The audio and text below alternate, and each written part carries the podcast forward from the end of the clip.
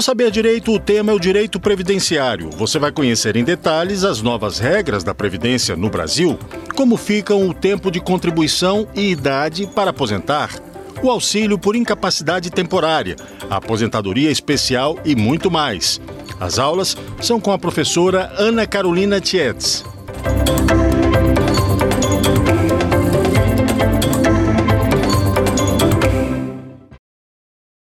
Bem-vindos à nossa quinta e última aula dessa semana.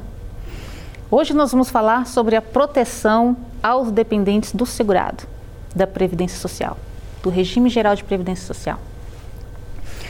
Na aula passada, nós falamos sobre os benefícios por incapacidade, aposentadoria por incapacidade permanente e auxílio por incapacidade temporária, os antigos aposentadoria por invalidez e auxílio doença. Falamos sobre os requisitos, sobre a necessidade de qualidade de segurado, carência. E agora nós vamos falar sobre benefícios que são pagos não ao segurado, mas aos seus dependentes. A Previdência também protege o segurado uh, no risco social morte. Quando falta, uh, uh, quando o segurado vem a óbito e, e, ele era o responsável pelo sustento da sua família, dos seus dependentes. Ele contribuía para o sustento dos seus dependentes. Então, essa é uma segurança, é, essa cobertura do risco social morte é uma segurança para o segurado, de que mesmo depois dele falecer, os seus dependentes estarão resguardados. Né? Eles terão uh, uh, a garantia da sua sobrevivência. Bom, então hoje nós vamos iniciar já a pensão por morte o benefício de pensão por morte. Eu costumo dizer que é um dos benefícios mais difíceis na hora de analisar a legislação. Na prática, realmente, a gente trabalha com um tabelinha ao lado, instrução normativa aberta, porque são muitos recortes no tempo, são muitas alterações na legislação nos, no decorrer dos anos. Né? Desde 1991, antes tínhamos um outro regramento antes de 1991, a Lei 8.213 é, instituiu o plano de benefícios, regula, regulou a matéria é, prevista na, no artigo 201 da Constituição Federal. Então, a partir daí, houve várias mudanças, principalmente nos últimos anos, né, em decorrência de várias medidas provisórias, leis. Bom, no caso desse benefício de pensão por morte, nós sempre vamos levar em consideração a lei da época do óbito, do fato gerador. Essa é a complicação. É por isso que toda vez que você vai analisar uma pensão por morte, você tem que observar a, a lei em vigor na data do óbito. Não importa se o requerimento se o, se o, dependente está requerendo o, o, benefício hoje, solicitando o benefício hoje, se passaram, se, se passaram 10 anos, se passaram 5 anos, 20 anos, eu sempre vou analisar a lei em vigor na data do óbito. Isso vale tanto para a pensão como para o auxílio reclusão. Bom, os requisitos para concessão da pensão por morte, basicamente o segurado instituidor, nós chamamos aquele segurado que veio a óbito de segurado instituidor. Esse segurado instituidor tinha que ter qualidade de segurado na época do óbito, na data do óbito. Ou seja, ele estava afiliado, ele vinha contribuindo, né, ele tinha essa relação é, tributária atendida, ele recolhia, ou no caso do empregado, ah, tinha a presunção do recolhimento, enfim, ele tinha a qualidade de segurado ele estava protegido, havia contribuição, havia filiação. E esse benefício não exige carência. A pensão por morte não exige carência. Inclusive, antes da, da, da Lei 8.213, era exigida a carência de 12 contribuições para a pensão por morte. Mas desde a Lei 8.213, de 1991, não é exigida carência para a pensão por morte. Bom, o objetivo, então, desse benefício é a proteção dos dependentes, que vão se habilitar à pensão por morte depois do óbito do instituidor. E o que é a habilitação? A habilitação na pensão por morte nada mais é do que o dependente requerer o benefício e comprovar a sua condição de dependente. quem são os dependentes do segurado para fins de pensão por morte. Bom, nós vamos nos socorrer, vamos lá no artigo 16 da Lei 8.213, que traz a relação dos dependentes do segurado. Lembrando que nós temos três classes de dependentes dos segurados. Temos dependentes de primeira classe, dependentes de segunda classe e dependentes de terceira classe. Na primeira classe, nós temos o cônjuge, o companheiro, o filho não emancipado, menor de 21 anos, ou inválido, ou com deficiência, tá? que tenha deficiência mental ou intelectual ou deficiência grave. Todo mundo, nossa, direto as pessoas perguntam: nossa, mas escuta, é, eu completei 21 anos, eu recebo pensão do meu pai, pensão por morte, mas eu estou na faculdade. É, infelizmente, o benefício será cessado aos 21, quando o dependente, esse filho é, menor, atingir os 21 anos de idade, a Lei 8.213 é uma lei especial, e será aplicada essa regra dos 21 anos de idade. Não podemos confundir com a pensão alimentícia, as regras da pensão alimentícia, com base no Código Civil. Esses dependentes da classe, da classe 1, a dependência econômica desses dependentes, dessas pessoas em relação ao segurado é presumida. Né? Ou seja, o filho vai apresentar, filho menor de idade, de 21 anos, vai apresentar certidão de nascimento, comprova a condição de filho, pronto, presume-se a dependência econômica e terá direito ao benefício até os 21 anos de idade. Ou, sem limite de idade, se tratar de filho inválido, né, com deficiência mental ou intelectual ou deficiência grave. E a, então, a dependência econômica é presumida. E todos os dependentes dessa, dentro de uma mesma classe, esses dependentes de uma mesma classe, da classe número 1, um, concorrem em igualdade de, igualdade de condições. Eles concorrem igualmente a, ao benefício de pensão por morte, ou seja, eles vão ter cada um a sua cota parte. Nós falamos cota parte, a sua parte da pensão, né, o seu pedaço, a sua fatia da pensão por morte. Na classe 2, ah, e importante aqui, muito importante, não posso deixar de falar sobre isso, que é um tema é, muitas pessoas não sabem, então preste bem atenção. A lei também traz a figura dos equiparados aos filhos. Tá? Não são apenas os filhos. Nós temos os equiparados aos filhos, que são o enteado e o menor tutelado. Mas neste caso, desses equiparados a filho, do enteado e do menor tutelado, eles vão precisar comprovar a dependência econômica. Eles vão apresentar provas de dependência econômica, de que eles dependiam da, da, da ajuda financeira desse segurado instituidor para a sua sobrevivência. E existe até uma, uma discussão é, sobre a questão do menor sobre guarda. O menor sobre, sobre, sobre, sobre guarda, é, o Estatuto da Criança e do Adolescente prevê que esse menor sob guarda, é, essa guarda produz efeitos previdenciários, ou seja, esse menor sob guarda é dependente para fins previdenciários.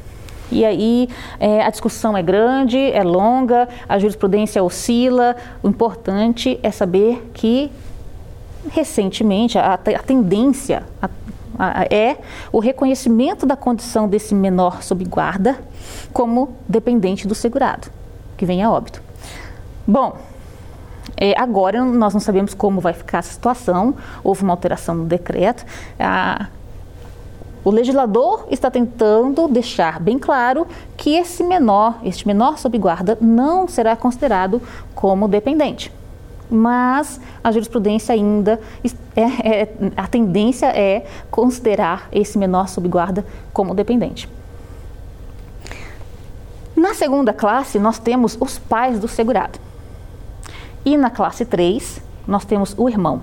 Né? O irmão é bem semelhante à regra do filho, o irmão também tem que ser é, menor de 21 anos de idade, ou inválido, ou possuir deficiência mental ou intelectual, ou deficiência grave. Lembrando, é, esses. É, um, quando um dependente de uma classe, né, da classe 1, por exemplo, se habilita a pensão por morte, ele passa a receber a pensão por morte, automaticamente ele exclui o direito das classes subsequentes. Então, se o segurado veio a óbito, Poxa, mas esse segurado, ele contribuía para o sustento é, dos seus pais também, idosos. Mas ele tem um filho inválido, ou um filho menor de 21 anos de idade. Esse, a, a habilitação desse filho faz com que os, os avós da, desse dependente, né, os pais do segurado, não tenham direito à pensão por morte. Então, os, benef os beneficiários, os dependentes das classes, uh, da classe 1, exclui os, os, os, dependentes da classe 2, os da classe, os da classe 2, o da classe 2 exclui o da classe 3, enfim, é nesta ordem. Uma alteração na legislação no ano de 2019 muito importante, referente à comprovação da condição de companheiro, união estável, a comprovação da união estável. Até 2019, uh, ah, o dependente, o companheiro ou a companheira, podia apresentar três provas da dependência econômica e não havia uma, uma data, um, um período, um limite. Olha, é, você tem que apresentar a prova dos últimos cinco anos. Não.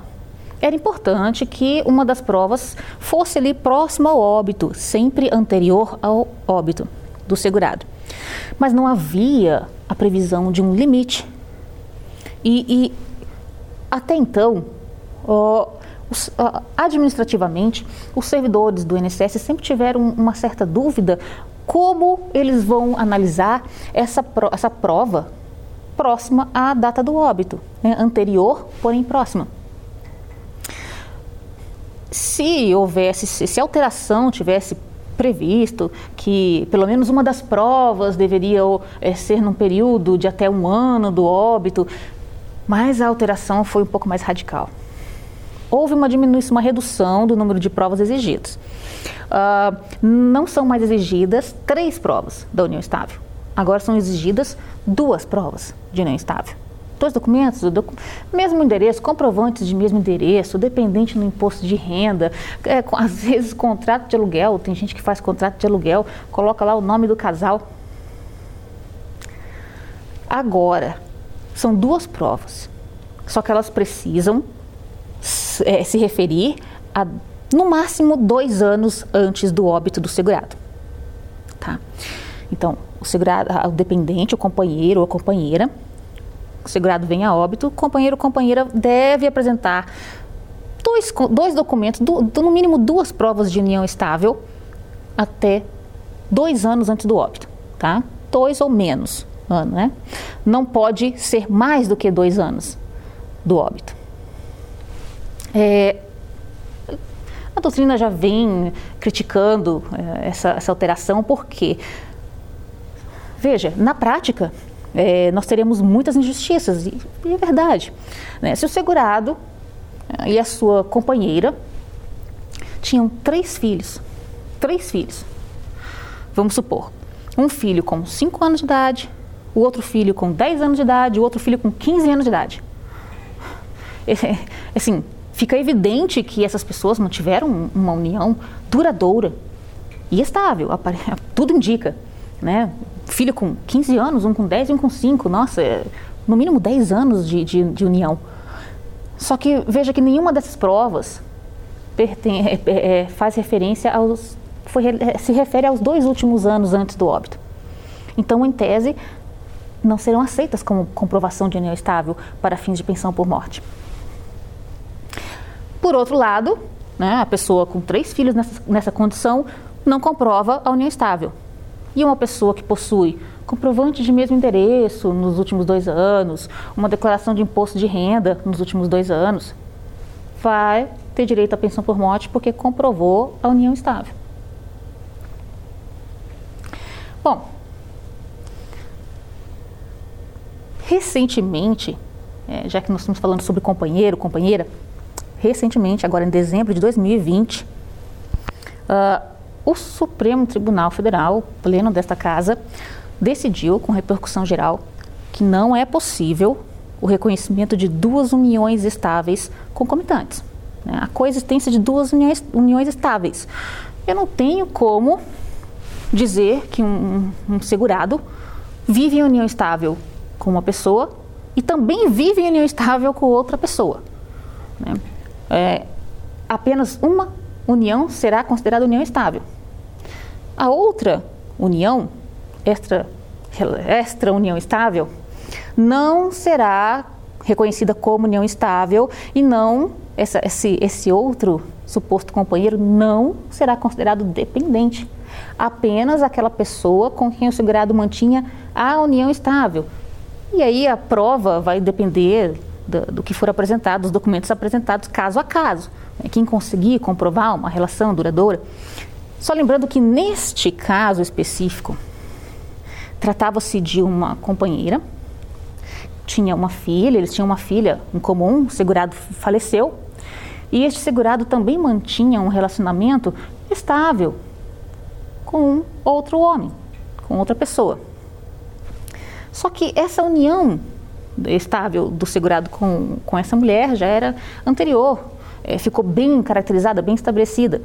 Então, somente essa companheira, esta companheira e a, a filha uh, do segurado foram consideradas como dependente. Este outro é, requerente foi excluído porque não foi reconhecida a união estável.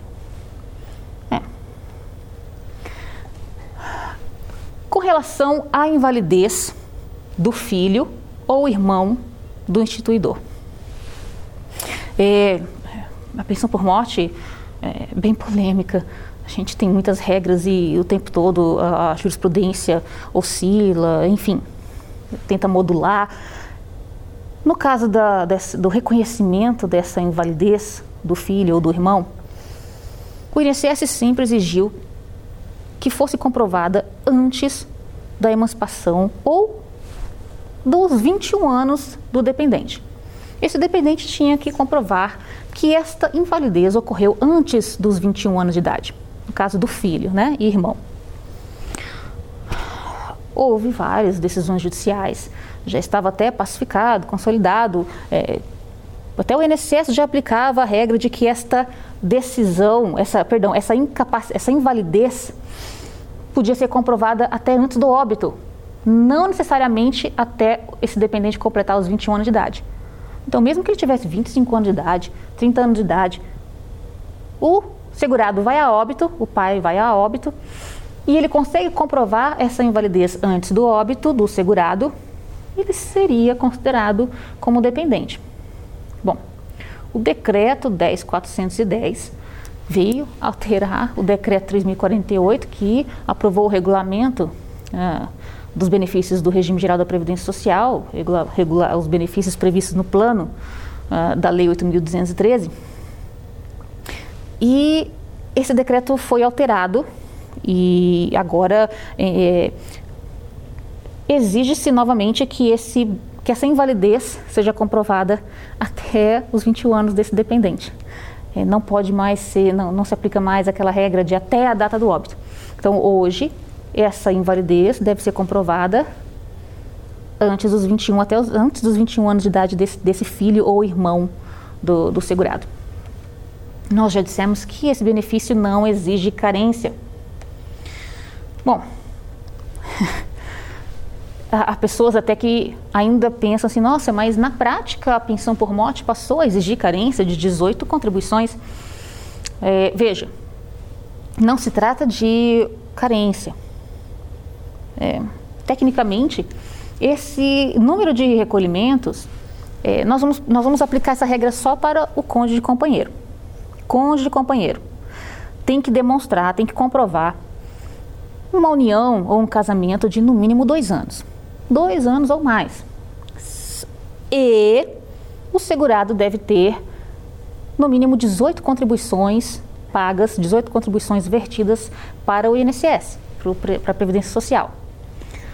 Ah, mas se não tiver, não vai ter direito à pensão? Vai. Apresentou certidão de casamento, cônjuge ou comprovou união estável, cônjuge e companheiro terão direito ao benefício, lógico, se o segurado tiver na qualidade de segurado. É, vai receber o benefício de pensão por morte por quatro meses. Essa é a questão. É, essa duração do casamento ou da união estável e a necessidade de, no mínimo, 18 contribuições antes do óbito, antes do óbito, é, na verdade vão interferir na duração do benefício para o cônjuge e companheiro. Se não tiver, se não atender esses requisitos, o benefício será concedido só pelo período de quatro meses. Já vai ser concedido, já vai ter a data de cessação prevista para quatro meses a partir do óbito, conforme o caso. Nós vamos verificar, já nós vamos falar sobre o início do benefício.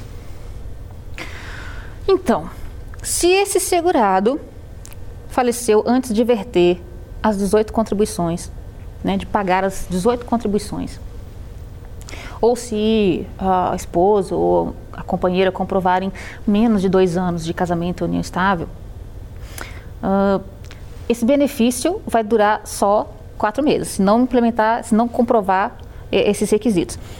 Se a companheira ou o cônjuge ou companheira comprovarem o casamento ou união estável por mais de dois anos, né, dois anos ou mais, e o segurado já tiver vertido as 18 contribuições em vida, antes de, de, de vir a óbito, aí eu vou aplicar uma outra regra. Né? Eu vou verificar a duração desse benefício de pensão por morte. A regra hoje é o seguinte: se o, a, a, o cônjuge ou companheiro tiver 44 anos ou mais de idade, esse benefício será, será vitalício. Né? Esse, esse dependente, esse cônjuge companheiro vão receber o benefício pelo resto da vida. O benefício será cessado com o óbito desses dependentes. Se tiver menos de 44 anos, nós vamos aplicar uma tabelinha. Então, quanto mais jovem esse cônjuge ou esse companheiro, menos tempo será, menor será a duração desse benefício de pensão por morte. E aí tem que encaixar em cada faixa etária desse dependente. A partir de tantos anos, vai durar tantos anos. Até que a pessoa tenha, se a pessoa, se esse dependente tiver mais de 44 anos de idade, esse cônjuge companheiro, aí vai receber o benefício até o fim da vida. Interessante que a pensão também pode ser concedida provisoriamente, no caso de morte presumida do segurado, declarada por, por autoridade judicial.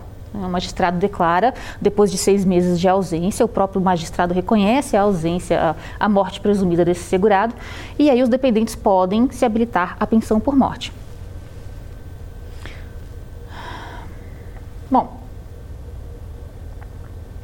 óbvio que se esse segurado, né, se esse segurado reaparecer, o benefício será cessado.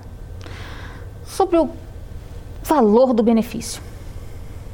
Vamos lá. Houve uma grande alteração na, no cálculo da pensão por morte, agora com a emenda constitucional número 103, a, com a reforma da Previdência.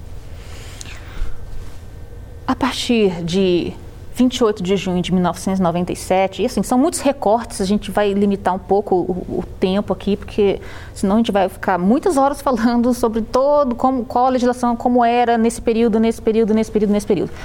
Então, no caso, antes da emenda constitucional, a partir de 28 de junho de 97 até a emenda constitucional, até 13 de novembro de 2019, o valor da pensão por morte correspondia a 100% do valor da aposentadoria que o segurado recebia ou da aposentadoria por invalidez, do valor de uma aposentadoria por invalidez, a que ele teria direito se estivesse aposentado por invalidez.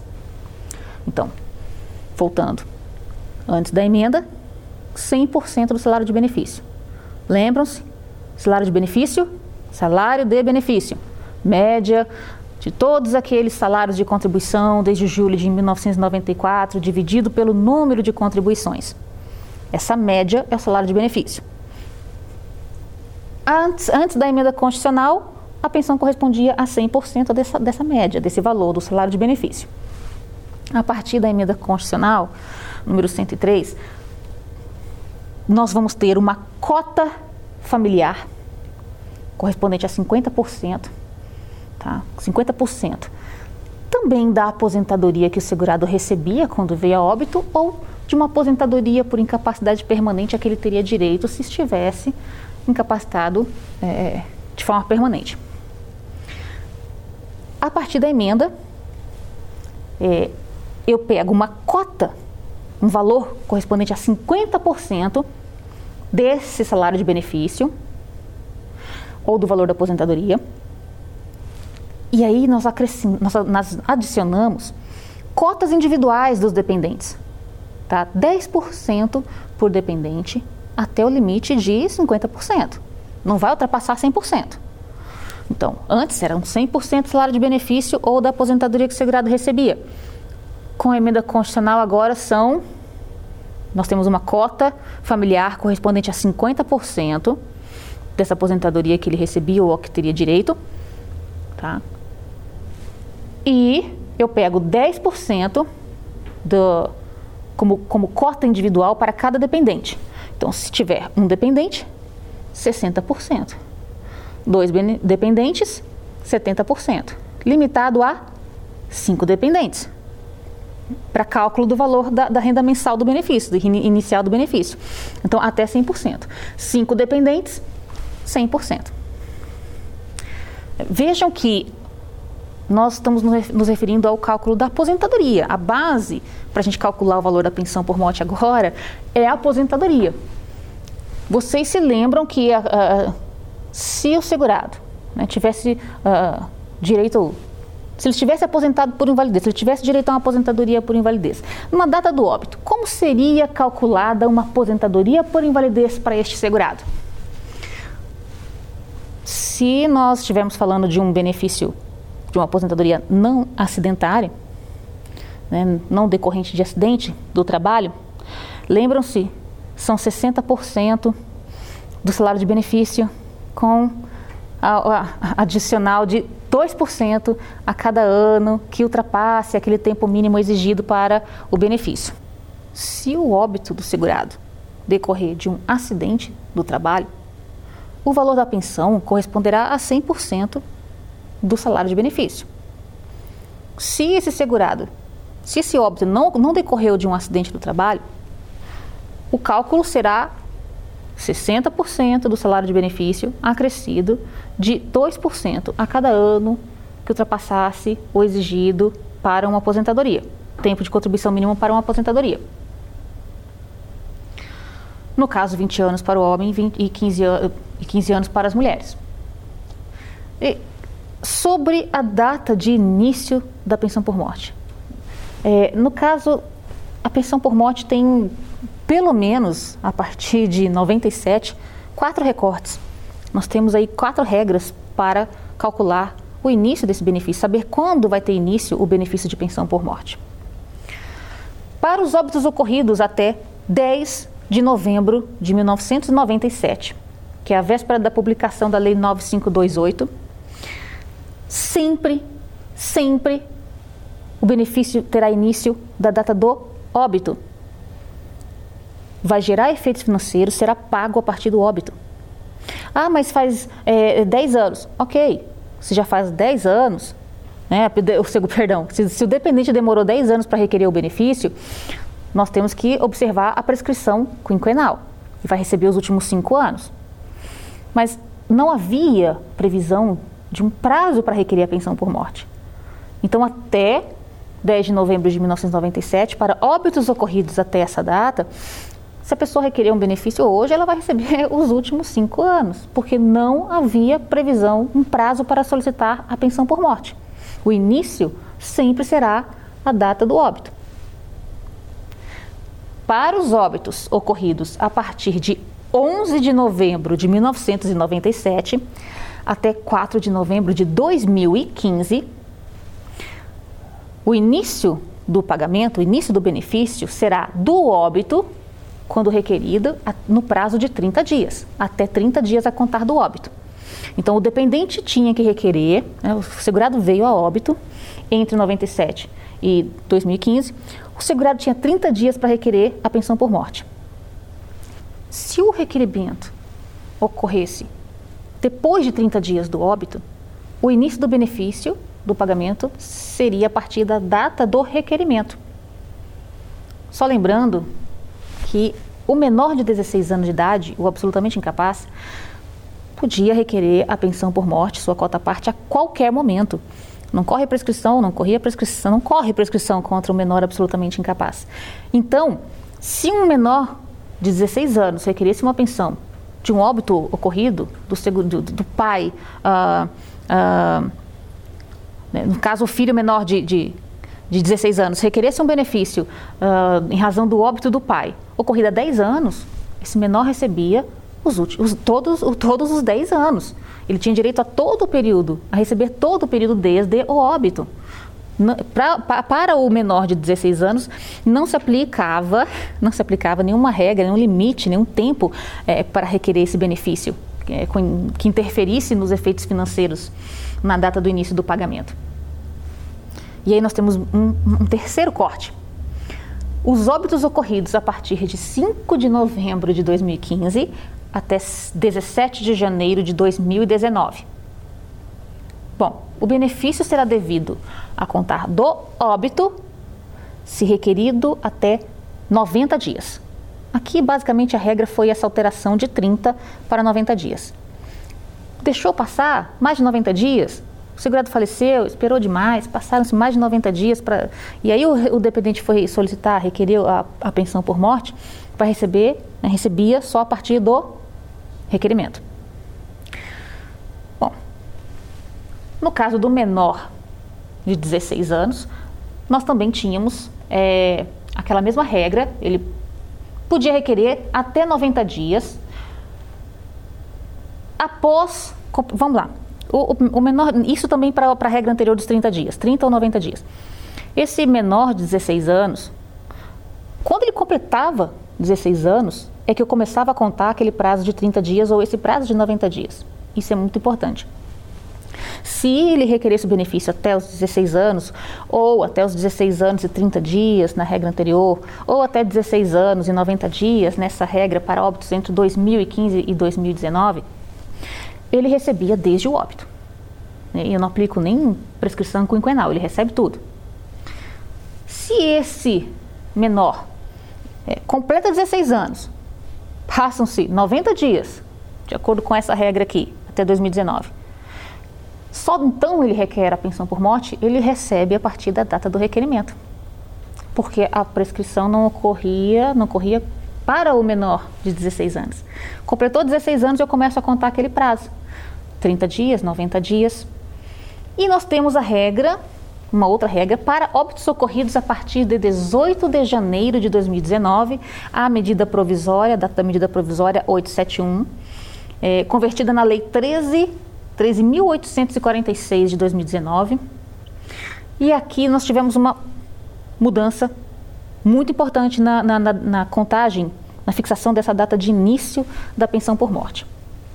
Será do óbito, né, se requerida até, vejam, 180 dias a contar do óbito. Né?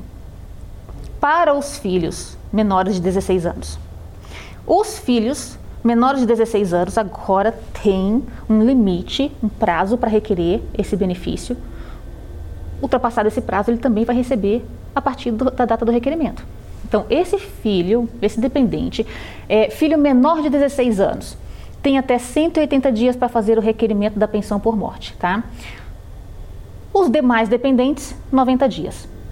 Se esse, se esse menor requerer o benefício, menor de 16 anos, filho menor de 16 anos requerer o benefício depois dos 180 dias, vai receber só a partir da data do requerimento. Tá? Então, agora também ah, é exigido ah, que o requerimento do filho menor de 16 anos ocorra num prazo limite, para que possa receber o benefício desde a data do óbito 180 dias. Para os outros dependentes, continua a regra dos 90 dias. E se requerer após esses prazos, depois desses prazos, o efeito financeiro, o pagamento será a partir da data do requerimento, que a gente chama de DER, data de entrada do requerimento. No caso de morte presumida, é a contar da data da decisão judicial. E no caso, é, na data de, de, de da, da, ocorrência de uma catástrofe, acidente ou um desastre em que sabidamente o segurado estava, né, se ele estava nessa, né, nessa situação de desastre, enfim, a queda de um avião. Então, a contar da data do, dessa tragédia. Bom, e é importante agora, é, nós temos uma situação que a gente chama de habilitação tardia, habilitação tardia do dependente. É, quando um, um, um, dependente demora muito para requerer o benefício, vamos, vamos já começar com um exemplo para ficar bem fácil. Uh, o segurado é, veio a óbito. Uh, isso acontece muito no caso de companheiro, companheira. Aí a companheira tem um filho, para agilizar a concessão desse benefício, porque ela tem que apresentar provas de união estável. Então ela apresentava a certidão de nascimento do filho comum, né, com o segurado. O benefício era concedido para o filho. Depois essa companheira reúne as provas e requer o benefício. Veja, já havia um outro dependente recebendo o benefício. Então, esta companheira se habilitou tardiamente. Já havia um filho recebendo o benefício. Ela vai receber a partir da data do requerimento. E isso aqui também é aplicado para o menor de 16 anos de idade. Tá? A habilitação tardia, o INSS sempre entendeu, sempre defendeu que, mesmo no caso do menor de 16 anos de idade, se já houver uma outra pessoa recebendo o benefício, caracterizada a habilitação tardia, ele vai receber só a partir da data do requerimento do benefício. E aí nós tivemos também umas regras novas em 2000, a partir de 2019.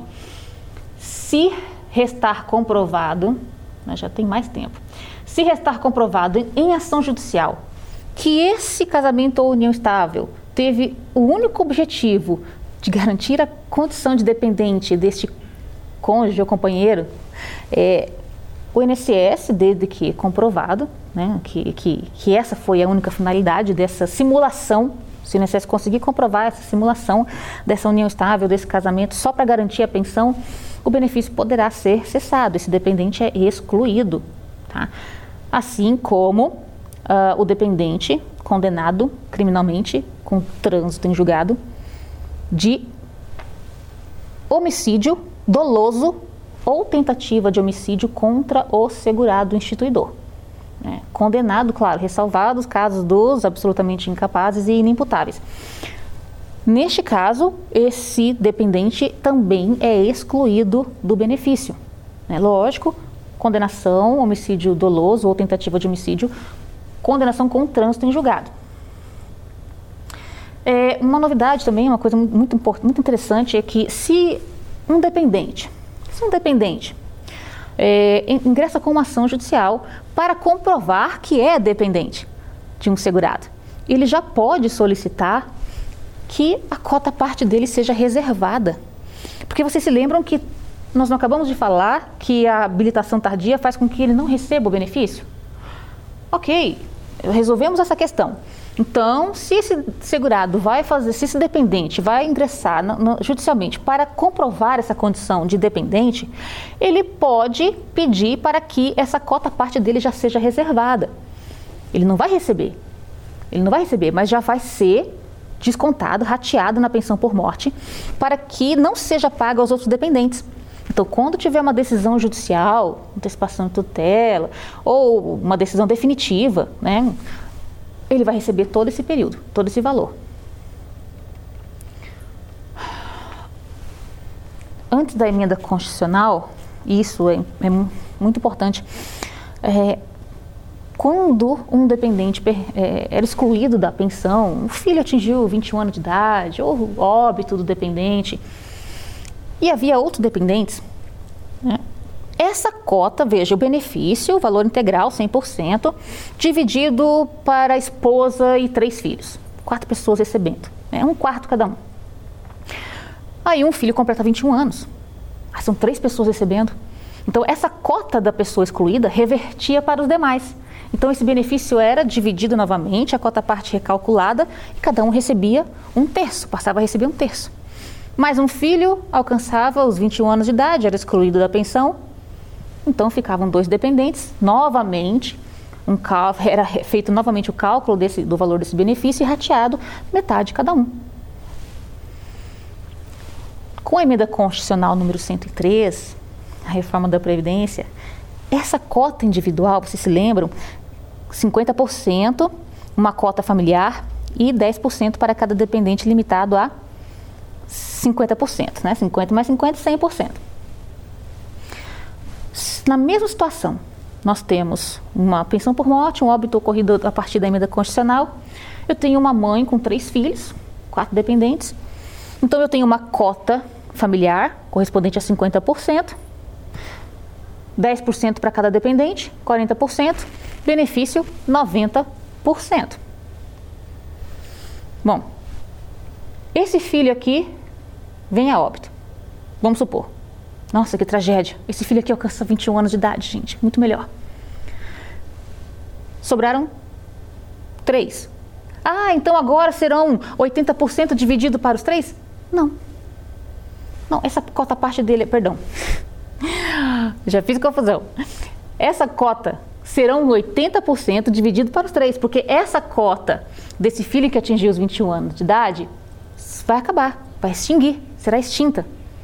Então, eu não pego mais os 90% e recalculo para três pessoas, tá? como era antes da emenda. Eu excluo a cota parte desse filho, essa parte individual, esses 10% dele, e aí vão ficar 80% para esses três para esses de, três dependentes, dividido para esses três dependentes. Essa cota aqui desse dependente acabou. Não reverte mais para os demais. Vocês estão vendo que aqui o direito previdenciário vai fundindo a cabeça da gente, tá? É isso que o direito previdenciário faz com a gente e mesmo assim a gente ainda ama o direito previdenciário. Bom, se Lembram-se daquela regrinha que eu falei, do, do, pelo menos 18 recolhimentos e uh, um tempo mínimo de duração da, da, união estável do casamento, de no mínimo dois anos? Lembram-se daquela regrinha? Interferia no tempo de duração do benefício. Mas se o, o óbito ocorreu em razão de um acidente do trabalho, ou se aquele dependente é inválido ou tem uma deficiência mental, intelectual ou uma deficiência grave, esse cônjuge companheiro, não cessará em quatro meses. O benefício não será cessado em quatro meses. Agora, pode ser que essa dependente deixe de ser inválida. Né? Então, o benefício que não tinha prazo para acabar, não tinha data para acabar, era prazo indeterminado, porque a dependente ou o dependente, o cônjuge ou companheiro tinha uma, uma deficiência ou era inválido, a partir de então, eu tenho que verificar aquela regra residual. Quantos anos tem esse dependente, esse cônjuge ou companheiro? Enquadrar naquela tabela. Né? 44 anos de idade ou mais, vai ser vitalício. Antes disso, eu tenho que encaixar na faixa etária para saber quanto tempo eh, durará essa pensão por morte. Lembrando que ex-cônjuge, ex-companheiro, que recebe pensão alimentícia, também tem direito à pensão por morte, é dependente do segurado instituidor. E dúvida, é, gente, podem se casar novamente, tá? É, ah, meu cônjuge, companheiro faleceu, e agora, se eu me casar de novo, eu vou perder minha pensão por morte. Presta atenção. Não. Você não vai perder o seu benefício de pensão por morte se você se casar novamente. Mas, se você tiver muito azar e esse novo cônjuge companheiro também vier a óbito, aí você vai ter que escolher entre um ou uma outra pensão. Você não vai poder receber a pensão dos dois cônjuges e companheiros. Tá? Você vai ter que optar. a pessoa não pode acumular pensão por morte de mais de um cônjuge ou companheiro. Então você fica com aquela que tem um valor maior. Bom, auxílio reclusão. Vamos falar sobre o auxílio reclusão agora. É, o auxílio reclusão também é um benefício de, devido aos dependentes do segurado recluso em regime fechado. Tá? É, essa é a regra atual. São basicamente as mesmas regras da pensão por morte, mas agora o auxílio reclusão exige carência de 24 contribuições. É, tornou o benefício realmente quase inviável. Além de ser devido apenas aos segurados, né, aos dependentes do segurado de baixa renda. Ou seja, existe um teto em torno de R$ 1.300. Se o salário de contribuição desse segurado for superior a esse teto, que será reajustado anualmente, todos os anos, os dependentes não vão receber o benefício de auxílio reclusão. E esse benefício de auxílio reclusão agora é no valor de um salário mínimo. Não é feita mais a apuração, a média dos salários de contribuição, não. O benefício será no valor de um salário mínimo e quando o segurado estava desempregado. Veja, eu para saber se o segurado, se o salário de contribuição dele atinge, ultrapassa esse teto, em torno de R$ 1.360, eu tenho que verificar qual remuneração. O INSS sempre buscou a última remuneração desse segurado. Lógico que ele tem que estar na qualidade de segurado. Né? Lembrem-se que as regras são muito parecidas com a da pensão por morte. Então, o fato gerador, a reclusão em regime fechado e o INSS buscava a última remuneração. Vamos supor, ele está desempregado há seis meses, mas a última remuneração foi de R$ 1.800. Ultrapassou o teto. Esse limite, para ser considerado baixa renda, não pagava o benefício aos dependentes. Então, o STJ, em 2017, decidiu no repetitivo hum, justo. No caso do desemprego, se a pessoa está desempregada e é recolhida à prisão, em regime fechado, veja, no dia que ele foi preso, ele estava desempregado. Qual era a renda dele? Zero. Eu tenho, eu tenho que considerar a, a, renda no fato gerador, na data do fato gerador. Renda zero. Então, os dependentes, desde que ele esteja na qualidade de segurado, vão receber, vão ter direito ao benefício de auxílio reclusão. Mas a partir de 2019, a partir de 17 de janeiro de 2019, com a medida provisória 871, para saber se esse segurado era de baixa renda ou não, eu vou considerar o período de 12 meses antes do fato gerador, antes desse recolhimento à prisão. Eu pego esses últimos 12 meses e faço a média do salário de contribuição. Se ele tiver menos de 12 meses de contribuição, menos 12 recolhimentos, menos de 12 salários de contribuição, faço a média do que ele tiver nesse período de até 12 meses. Então, até a emenda constitucional de novembro de 2019, a renda mensal inicial era calculada com base em 100% do salário de benefício, inclusive o valor do benefício do auxílio reclusão podia ser superior àquele teto do baixa renda, que agora é em torno de R$ 1.360. Ou seja, se fizesse o cálculo e antes da emenda e desse um, um, uma, uma média de R$ mil reais, esse seria o valor do benefício de auxílio reclusão. A partir da emenda constitucional, é um salário mínimo. O valor do benefício de auxílio reclusão é de um salário mínimo. Vamos ao nosso quiz? Questão de número 1. Um. A pensão será devida a partir. Letra A. Da data do óbito, quando o dependente for filho, menor de 18 anos e requerer em até 180 dias. Letra B. Do requerimento, quando requerida após 30 dias do óbito. Letra C da decisão judicial no caso de morte presumida. E letra D, da data do requerimento, quando o dependente for cônjuge ou companheiro. Já sabe a resposta? Letra C. Da decisão judicial no caso de morte presumida. Até tem outras situações aqui que a gente poderia até pensar que, está, que estão corretas, mas veja, eu tenho que pensar na legislação atual. Se, se essa questão caísse no concurso público, você teria que responder de acordo com a legislação atual. A regra atual é essa. Questão de número 2. Independe de carência o seguinte benefício do regime geral de previdência social: letra A, auxílio reclusão. Letra B, salário maternidade da trabalhadora rural. Letra C, aposentadoria programada por idade e tempo de contribuição. Letra D, pensão por morte. Resposta correta? Letra D. Nós já vimos de todos os benefícios que nós falamos hoje, qual benefício que não exige carência? Pensão por morte. Os outros benefícios exigem é, é, carência. Inclusive, no caso da trabalhadora rural, no salário maternidade, ela não tem que verter contribuições, mas ela tem que comprar, comprovar o exercício o efetivo, exercício da atividade rural por 10 meses antes do fato gerador, antes do parto. Questão de número 3.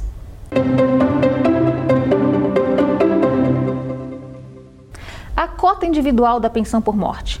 Letra A cessa na hipótese de pensionista cônjuge que contrai novas núpcias. Letra B. Reverte aos demais dependentes quando cessada a condição de dependente de seu titular. Letra C. Cessa com a morte do pensionista. Letra D. Cessa para o filho menor em quatro meses se o instituidor não possuir no mínimo 18 contribuições.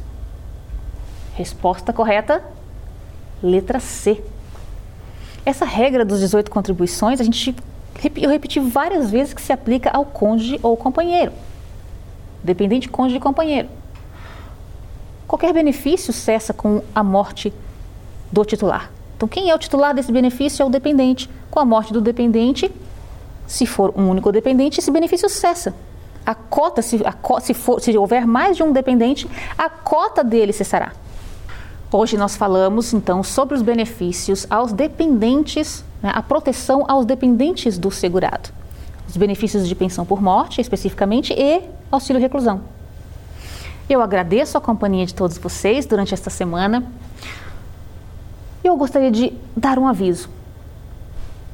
Os alunos do mestrado em Direito das Relações Sociais e Trabalhistas do Centro Universitário do Distrito Federal, o DF, realizam um trabalho social eh, de orientação. Nós orientamos Uh, todos os interessados, todas as pessoas de baixa renda, todas as pessoas cadastradas no CAD único, aquele cadastro único de, do, para programas sociais do governo federal, que possuírem alguma dúvida sobre benefícios previdenciários ou sobre o benefício de prestação continuada, nós temos um projeto para informar a população, essa população carente. Se chama Clínica Previdenciária, Cliniprev. Então, se você quiser acompanhar as notícias, as novidades sobre o direito previdenciário, regras básicas sobre os benefícios e serviços da Previdência Social e da assistência social, acompanhem, nos acompanhem nas redes sociais. Nosso Instagram é cliniprev.df. Eu espero vocês. Muito obrigada. Quer dar uma sugestão de tema para os cursos do Saber Direito?